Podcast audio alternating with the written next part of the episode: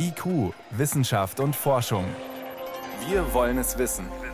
Ein Podcast von Bayern 2. Die hat sich nicht mehr bewegt. Äh, ich weiß nicht, was wirklich passiert ist. Ich, ich, ich weiß es nicht. Vielleicht war alles nur ein Traum. Das verstehe ich nicht. Ich kann mir denn da nicht sicher sein. Männliche Stimme erkannt, Kommissar Franz Leitmeier aus dem Münchner Tatort, diesen Sonntagabend im ersten. Es geht um sogenanntes luzides Träumen. Was ist das und kann man das lernen? Antworten gibt's hier. Außerdem das Smartphone als effektiver Helfer gegen Umweltverbrechen und wie weit kommen wir noch mit unserem sogenannten Klimabudget? Herzlich willkommen. Wissenschaft auf Bayern 2 entdecken. Heute mit Birgit Magira. Das Corona-Jahr 2020 war zwar ein schlimmes für die Menschheit, aber im Nebeneffekt ein gutes fürs Klima. Lockdown, Homeoffice, Flugzeuge am Boden, Autos in der Garage, das alles hat für deutlich weniger Treibhausgase gesorgt als in den Jahren vor Corona. Leider geht es jetzt wieder fast ungebremst weiter mit den Emissionen. Die liegen geschätzt für dieses Jahr nur knapp unter dem bisherigen Höchststand aus dem Vor-Corona-Jahr 2019. Das zeigt ein aktueller Bericht zum globalen CO2-Budget. Julia Pongratz ist Geografin und Klimaforscherin an der Münchner Ludwig-Maximilians-Universität. Was genau beziffert dieses Klimagasbudget? Mit diesem Restbudget, so nennen wir das meistens, ist gemeint, dass wir ziemlich gut wissen aus wissenschaftlichen Zusammenhängen, dass die Temperatur im globalen Mittel linear mit den Emissionen zusammenhängt, die wir seit Beginn der Industrialisierung emittieren. Es stecken ganz viele Prozesse dahinter. Aber das Spannende ist wirklich, dass wir eben daraus bestimmen können, wenn wir ein bestimmtes Temperaturziel einhalten möchten, dann haben wir ein bestimmtes Budget an CO2, das wir in die Atmosphäre entlassen dürfen. Das heißt in dem Fall Pariser Klimaabkommen, wir wollen uns bemühen, höchstens 1,5 Grad wärmer zu werden im Vergleich zum Beginn der Industrialisierung bis 2100. Und dann weiß man relativ genau, wie viel man an CO2 und anderen Klimagasen jetzt noch ausstoßen darf, damit es drunter bleibt. Ja, wir wissen genau, wie viel wir schon emittiert haben. Und weil wir eben dann wissen, wie viel wir insgesamt emittieren dürfen, ist die Restsumme einfach das, was uns dann auch übrig bleibt.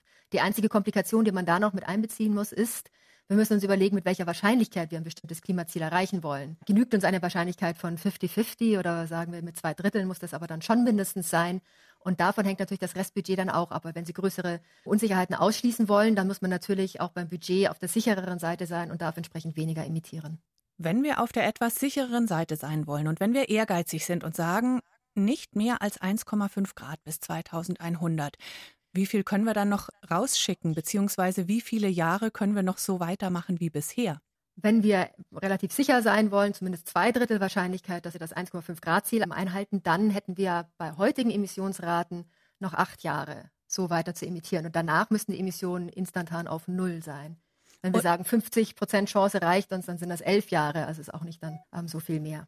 Und der Haken an dieser Rechnung ist natürlich, dass einige geneigt sind zu sagen, ach prima, dann kann ich jetzt noch acht oder elf Jahre so weitermachen. Aber die Wahrscheinlichkeit, dass man danach direkt auf Null kommt, ist ja quasi Null. Das funktioniert ja so nicht, die Rechnung. Ganz genau. Also das ist die Sache. Wir brauchen sinnvolle Pfade, wie wir hinkommen. Dieses Restbudget strecken wir natürlich.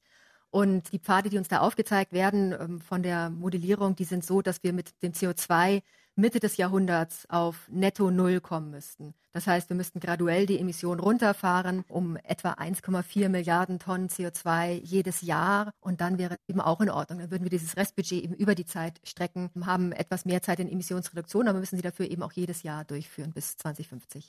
Das klingt nach wirklich viel und großen Anstrengungen. Stichwort Methan, auch ein Klimagas, das deutlich aggressiver ist als CO2 weil Methan so viel stärker den Klimawandel antreibt, ist es unterm Strich für ein Viertel der Erderwärmung bisher verantwortlich.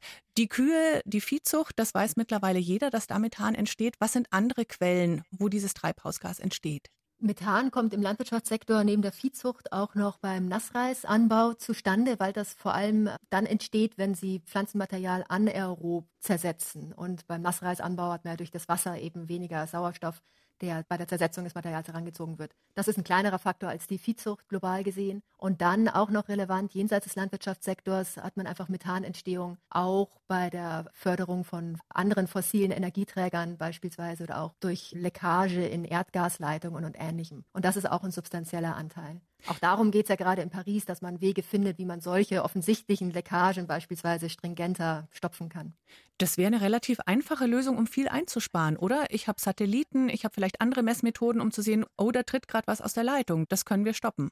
Nicht überall ist das Monitoring dafür wirklich so akkurat, dass man das dann genau sehen kann. Da braucht man also schon nochmal einen extra Aufwand in der Infrastruktur und dann eben auch, auch schnelle Umsetzung. Es gibt andere Ansetzungspunkte, wenn wir jetzt wieder beim Landwirtschaftsbereich beispielsweise bleiben, dann stammen ein Viertel der Gesamtemissionen aus der Produktion von Rindfleisch, was uns aber gleichzeitig nur ein Prozent der Kalorien weltweit verschafft. Das heißt, das ist auch ein relativ leichter Ansetzungspunkt, wenn man eben sagt, die Ernährungsgewohnheiten ändern sich im großen Maße hin zu weniger Fleisch, muss ja nicht kein Fleisch sein, dann könnte man eben da den Methanausstoß auch deutlich reduzieren. Es ist aber offenbar eine relativ große Anstrengung, die eigenen Lebens- und Ernährungsgewohnheiten zu ändern. Gleichzeitig hört man auch immer, ach ja, ich kaufe jetzt ein E-Auto, wir dämmen unsere Häuser, wir stellen ein paar Windräder mehr auf und dann wird es schon werden. Ihre Einschätzung, wie realistisch ist dieses 1,5 Grad Ziel? Können wir das wirklich noch erreichen? Das 1,5 Grad Ziel zu erreichen ist möglich. Aber diese Zahlen, die wir gehört haben, acht bis elf Jahre fürs 1,5 Grad Ziel noch Restbudget am Aufbrauch, das ist natürlich besorgniserregend. Und jedes Jahr, dass wir weiter so hoch emittieren und eben nicht stark reduzieren, nimmt uns ja dann davon auch wieder 10 Prozent der Zeit weg. Das heißt, wir brauchen wirklich jetzt nachhaltige Transformationen. Und deswegen ist die Klimakonferenz in Glasgow auch so wichtig, weil wir wirklich global zusammenhalten müssen und an einem Strang ziehen. Wenn wir ernsthaft zusammenarbeiten wollen und sagen, das ist ein globales Problem, das die Menschheit gemeinsam lösen muss, wie kann dann eine faire Verteilung dieses Restbudgets aussehen? Dass niemand auf den anderen zeigt und sagt, ihr müsst aber anfangen und ihr seid ja viel schlimmer als wir. Und da geht es einerseits um historische Verantwortlichkeit. Dann sieht man natürlich, dass die Industrienationen bereits vor 200 Jahren angefangen haben zu imitieren wo andere Staaten noch überhaupt nicht daran gedacht haben. Dann sieht man natürlich, wer heute am meisten emittiert. China hat ja knapp ein Drittel Anteil an den globalen Emissionen. Man kann sich überlegen, welche Staaten in Zukunft am meisten emittieren werden, wenn sie ähnliche Entwicklungspfade einschlagen, wie wir das in der Vergangenheit gemacht haben. Man kann sich überlegen, wer denn technologisch, finanziell, vielleicht auch von den politischen Strukturen her überhaupt die Möglichkeit hat, starke Klimaschutzmaßnahmen umzusetzen. Also Sie sehen schon, das ist ein Blumenstrauß an Argumenten, die man da aufbringt und die auch immer aufgebracht werden, die man gegeneinander abwägen muss. Aber am Ende zählt es ja nur darum, wir müssen global auf netto Null Mitte des Jahrhunderts kommen mit dem CO2. Und wir sind inzwischen so weit vorangeschritten, dass wir einfach überall das Möglichste tun müssen. Also finde ich, stellt sich diese Frage nach der Verantwortlichkeit vielleicht gar nicht mehr so. Wir müssen einfach jetzt jeder tun, was er nur kann. Vielen Dank für Ihre Erklärungen. Professor Julia Pongratz war das, Klimaforscherin an der Ludwig-Maximilians-Universität München. Dankeschön. Ich danke Ihnen. IQ, Wissenschaft und Forschung. Wenn Sie mehr wissen wollen, Hintergründe zum Programm von IQ finden Sie unter bayern2.de. IQ, Wissenschaft und Forschung. Montag bis Freitag ab 18 Uhr.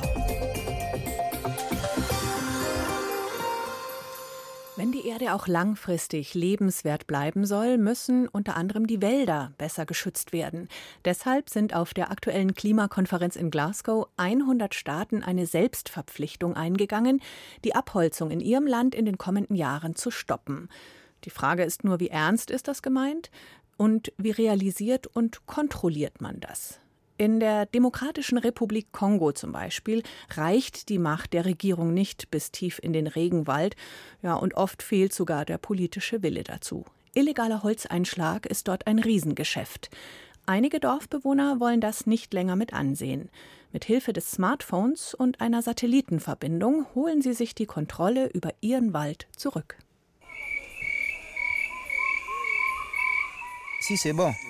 Ein Meter Durchmesser.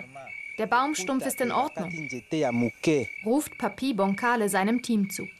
Gerade hat er mit einem Maßband einen riesigen Baumstumpf mitten im Regenwald vermessen. Dann notiert er die GPS-Daten in sein Notizbuch. Papi Bonkale ist ein Waldbeobachter. Zusammen mit seinen Kollegen überprüft er, ob die Firmen, die hier im Regenwald im Kongobecken Bäume schlagen, sich an die Regeln halten. Die besagen, zu junge Bäume dürfen nicht abgeholzt werden, auch nicht am Hang, bei Wasserquellen oder zu nah an den Dörfern. Immer wieder finden sie Verstöße erzählt der Waldbeobachter. Wir finden auch geschlagene Bäume, die nur 40 oder 45 Zentimeter Durchmesser haben.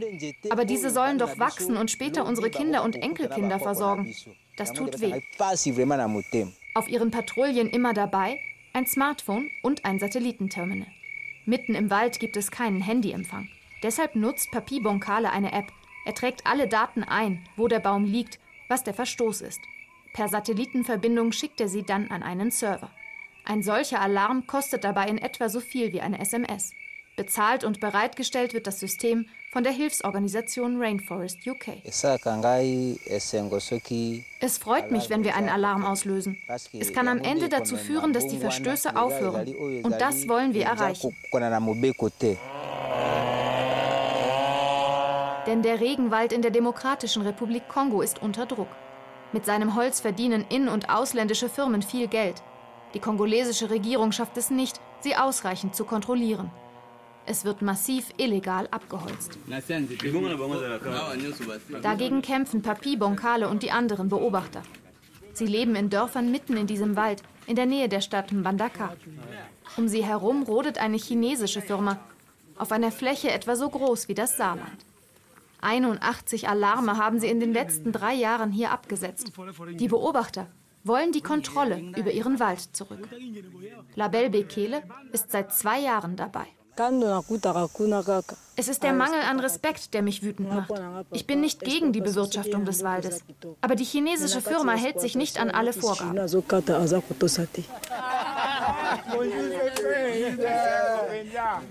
Heute kommt Joseph Bolongo bei ihrem Treffen vorbei. Er arbeitet für eine lokale Hilfsorganisation, die das Team unterstützt. Bei ihm laufen die Daten der Alarme zusammen. Er glaubt an die Kontrolle durch die Dorfbewohner, denn er war dabei, als ein Anruf im März 2019 Folgen hatte. Es gab einen Hinweis auf illegales Roden.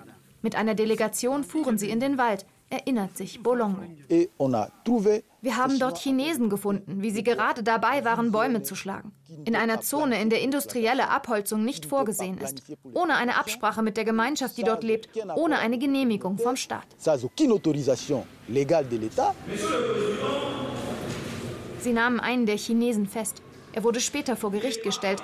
Trotz scheinbar erdrückender Beweislast wurde er am Ende mit dem Verweis auf eine Strafzahlung freigesprochen. Trotzdem, dass es den Prozess überhaupt gab, war ein Zeichen der Hoffnung für Joseph Bolongo und die Waldbeobachter. Auch Papi Boncale hat mit einem Alarm viel erreicht. In seinem Nachbarort steht eine Schule, die nie fertig gebaut wurde. Große Löcher klaffen in den Wänden. Er entschied, hier mit dem Smartphone einen Hinweis abzusetzen. Denn die Waldbeobachter überprüfen auch, ob die Firma ihre Vereinbarungen mit den Dörfern einhält. Wer Holz schlagen will, muss eigentlich Sozialleistungen bezahlen, beispielsweise Geld für solch eine Schule geben. Mit dem Alarm wollte ich darüber informieren. Dann kamen Leute, um das zu untersuchen. Sie haben herausgefunden, dass das Geld unterschlagen wurde. Und dann hat man die Verantwortlichen im Dorf festgenommen. Auch ein Erfolg ihrer Arbeit finden die Waldbeobachter. Sie machen sich wieder auf den Weg. Denn sie wollen sich nichts mehr gefallen lassen. Weder von den Holzfirmen noch von korrupten Dorfoffiziellen. Caroline Hoffmann über den von moderner Technik unterstützten Kampf gegen illegale Waldrodung in Zentralafrika. Sie finden übrigens vieles rund um Umwelt und Klima auch im Netz unter ardalpha.de. Hier ist Bayern 2 um genau 18 nach 8. Ach, nach 6. Was sag ich denn? Bitteschön. Bayern 2. Wissenschaft schnell erzählt. Aber so kriegen Sie mit, dass es live ist, ne? Hallo Priska, das macht heute nämlich Priska Straub. Und los geht's mit einer Krankheit, dem sogenannten chronischen Fatigue-Syndrom. Genau, da läuft gerade eine bemerkenswerte Petition noch bis zum 9. November. Das ist der nächste Dienstag. Bis dahin müssen die Unterschriftenlisten im Bundestag sein, im Petitionsausschuss. Das ist jetzt ungewöhnlich, eine Petition, mhm. wenn es um eine Krankheit geht. Absolut, aber dieses chronische Fatigue-Syndrom, das gehört zu den sogenannten unerforschten Krankheiten. Und das, obwohl allein in Deutschland rund 250.000 Menschen betroffen sind. also ist nicht zu vernachlässigen. Mhm. Aber die Krankheit ist trotzdem insgesamt wenig verstanden. Und der Name sagt es ja schon, Fatigue, mhm. Fatigue, Müdigkeit, Erschöpfung. Ja, das sind also Menschen, die es morgens tatsächlich nur mit Mühe ins Badezimmer schaffen, die nicht in der Lage sind, zur Arbeit zu fahren. Manche von ihnen gehen nicht mehr aus dem Haus. Und das Syndrom ist auch eine neuroimmunologische Krankheit. Das heißt, die Nerven sind betroffen und das Immunsystem.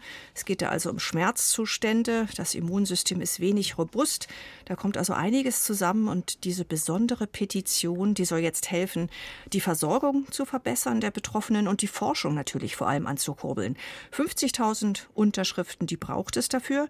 Die 30.000er Marke ist gerade überschritten. Okay, mal kurz rechnen. Bis nächsten ja. Dienstag noch 20.000 Unterschriften für mehr Forschung zum Fatigue-Syndrom. Genau.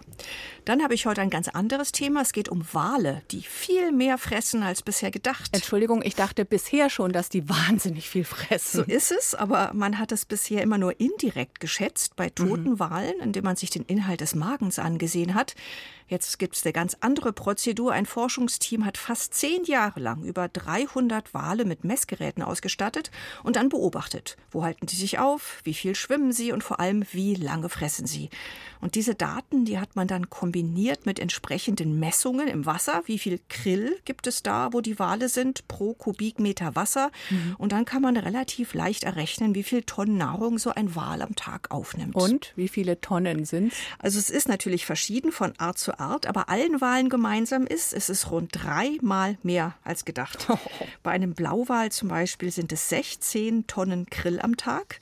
Das ist natürlich einerseits erstaunlich, aber eben auch bedenklich. Warum? Warum? Der Grill wird weniger. Erderwärmung, Klimawandel machen auch dem zu schaffen, gerade in der Antarktis. Und man hat ja schon befürchtet, dass den Pinguinen und den Walen die Nahrung ausgehen könnte. Und möglicherweise könnte das jetzt noch schneller gehen als gedacht. Noch dazu, wir haben darüber berichtet, in der Antarktis wird es wohl demnächst mehr industrielle Fischerei geben, mhm. weil da Schutzgebiete nicht zustande kommen. Genau. Dann ein ungewöhnliches Forschungsgebiet zum Abschluss ist die Seegrasforschung. Im Mittelmeer, das sind diese Dinger, dieses Gewusel um die Beine, das man nicht so gerne hat beim Baden, oder? Ganz genau. Und es ist interessant, diese riesigen Seegraswiesen, die sind natürlich ein wichtiger Speicher für CO2 aus der Atmosphäre. Aber es ist überhaupt erstaunlich, dass es sie gibt, diese Masse an Biomasse, die Blätter, die langen Wurzeln, denn das Meerwasser, das ist da eher nahrungsarm. Und wie ernährt sich dann das Seegras? Das hat man jetzt entdeckt. Das ist super interessant. Seegras lebt nämlich in engen Gemeinschaften mit ganz bestimmten Bakterien. Die übernehmen die Stickstoffproduktion. Stickstoff wiederum braucht das Seegras, um zu wachsen. Und diese Bakterien, die leben direkt in den Seegraswurzeln. Also eine klassische Symbiose, so würden das Biologen nennen. Beide Partner können eben nicht ohne einander. Bisher hast du aber nur gesagt, dass die Bakterien den Stickstoff liefern. Mhm. Was bekommen die dafür vom ja, Seegras? Bekommen Kohlenstoff in Form von Zucker. Also man könnte sagen, Seegras und Bakterien, die düngen sich gegenseitig. Und es ist jetzt natürlich wichtig, die Funktion dieser Seegras-Ökosysteme noch besser zu verstehen. Die spielen nämlich eine wichtige Rolle, wie gesagt, wenn es darum geht, CO2 aus der Atmosphäre zu speichern. Vielen Dank, Priska Straub, über Erschöpfung als Krankheit, über gefräßige Wale und vielen Dank auch für die Liebe zwischen Bakterien und Seegras. Gern.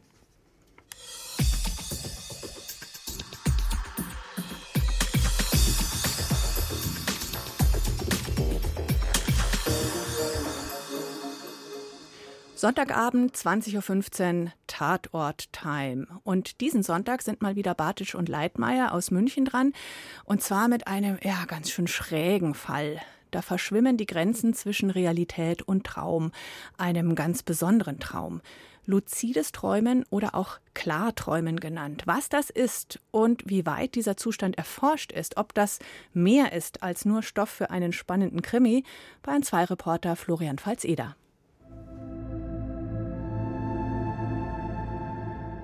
Die junge und ehrgeizige Geigerin Marina ist sich nicht sicher.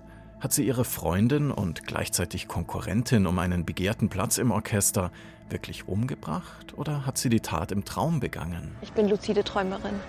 Luzide? Sie meinen, Sie können Ihre Träume steuern? Und in Ihrem Traum haben Sie entschieden, Ihre Freundin umzubringen. Luzides Träumen oder Klarträumen, darum dreht sich der Tatort Dreams aus München. Wer klar träumt, dem ist bewusst, dass er träumt, Und er kann im Traum sogar entscheiden, wie es weitergeht. Ein spannendes, aber kein neues Thema im Fernsehen, sagt der Neurowissenschaftler Martin Dresler von der Uni Nijmegen.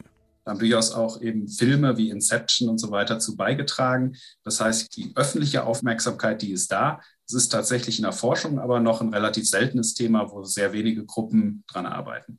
Umfragen zufolge hat schon jeder zweite Mensch zumindest einmal im Leben luzid, also klar geträumt. Regelmäßig passiert das aber nur wenigen, etwa 10 bis 20 Prozent. Einer von ihnen, der Forscher Martin Dresler. Das macht großen Spaß, insbesondere weil man dann eben auch Dinge tun kann, die man so im Wachleben nicht tun kann, insbesondere fliegen. Aber was genau passiert da im Schlaf? Und wie kann sich die Wissenschaft mit etwas, das so schwer greifbar ist wie Träumen, überhaupt beschäftigen? Daran forschen Psychologen wie Martin Dresler und Brigitte Holzinger vom Wiener Institut für Bewusstseins- und Traumforschung. Die Traumforschung heute versteht Träume eigentlich als einen Ausdruck von Gefühlen in erster Linie. Deshalb sage ich gerne immer wieder, auch Träume kann man sehen wie Gefühle und Gedanken in bewegten Bildern ausgedrückt. Wir haben dazu die hirnphysiologischen Korrelate gefunden. Auf Gehirnebene, auf neuronaler Ebene sieht das Ganze im Grunde aus wie Schlaf. Ergänzt Martin Dresler. Das zeigt sich in Hirnstrommessungen und MRT-Bildern. Gerade letztere deuten in neueren Studien darauf hin, im Klartraum ist der präfrontale Kortex besonders aktiv, quasi der Regisseur im Gehirn, der Bereich, der ganz wesentlich ist für unsere Aufmerksamkeit, Nachdenken, Entscheiden und Planen. Aber wie wissen die Forschenden, dass das auch wirklich genau zum selben Zeitpunkt passiert wie der Traum selbst? Die Träumenden zeigen es ihnen vor dem Schlafengehen absprechen mit den Probanden. Sobald du merkst, du träumst, dann schau mal nach links, nach rechts, nach links, nach rechts. Und das kann man dann wirklich deutlich von außen sehen. Dazu kommt die Perspektive der Träumenden selbst, die Erzählungen und Erinnerungen an den Traum. Die gute Nachricht für alle, die gerne klarträumen wollen, das lässt sich lernen und trainieren. Im Tatortfilm Dreams leitet eine fiktive Schlafforscherin die Träumerin an. Erstens schaut sie sich um, ob sie irgendwo eine Schrift sieht. Geschriebenes verändert sich im Traum, wenn man es zweimal liest. Zweitens, sie dreht sich einmal um die eigene Achse, bleibt stehen, die Welt dreht sich im Traum weiter. Und drittens, Sie wirft was in die Luft. Schwebt's, träumt man. Realitätscheck nennen Fachleute das. Und genau das kann man sich antrainieren, indem man immer wieder erstmal tagsüber, wenn man wach ist, schaut, stimmt die Realität so?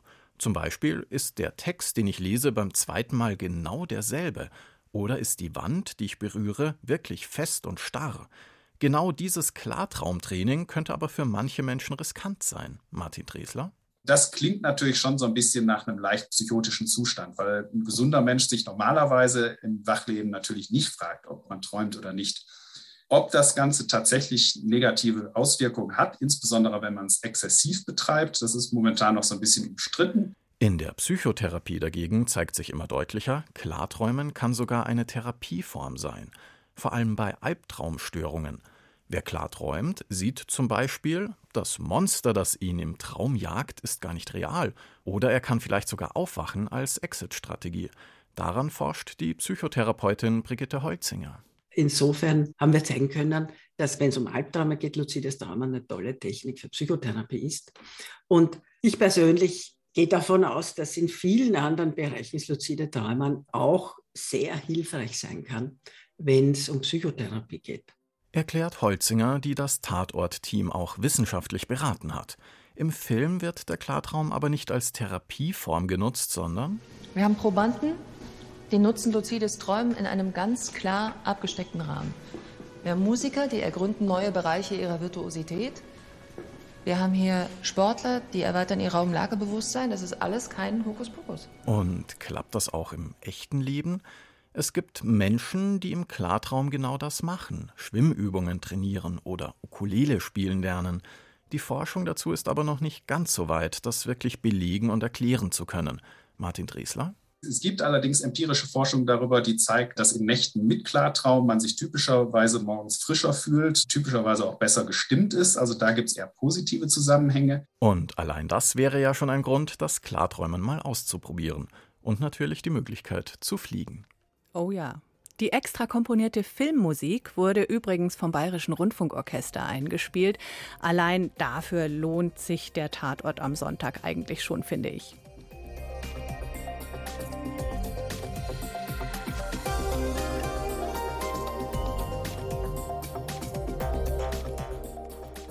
Eco-Wissenschaft und Forschung ist hier zu Ende. Am Bayern 2 Mikrofon war Birgit Magira.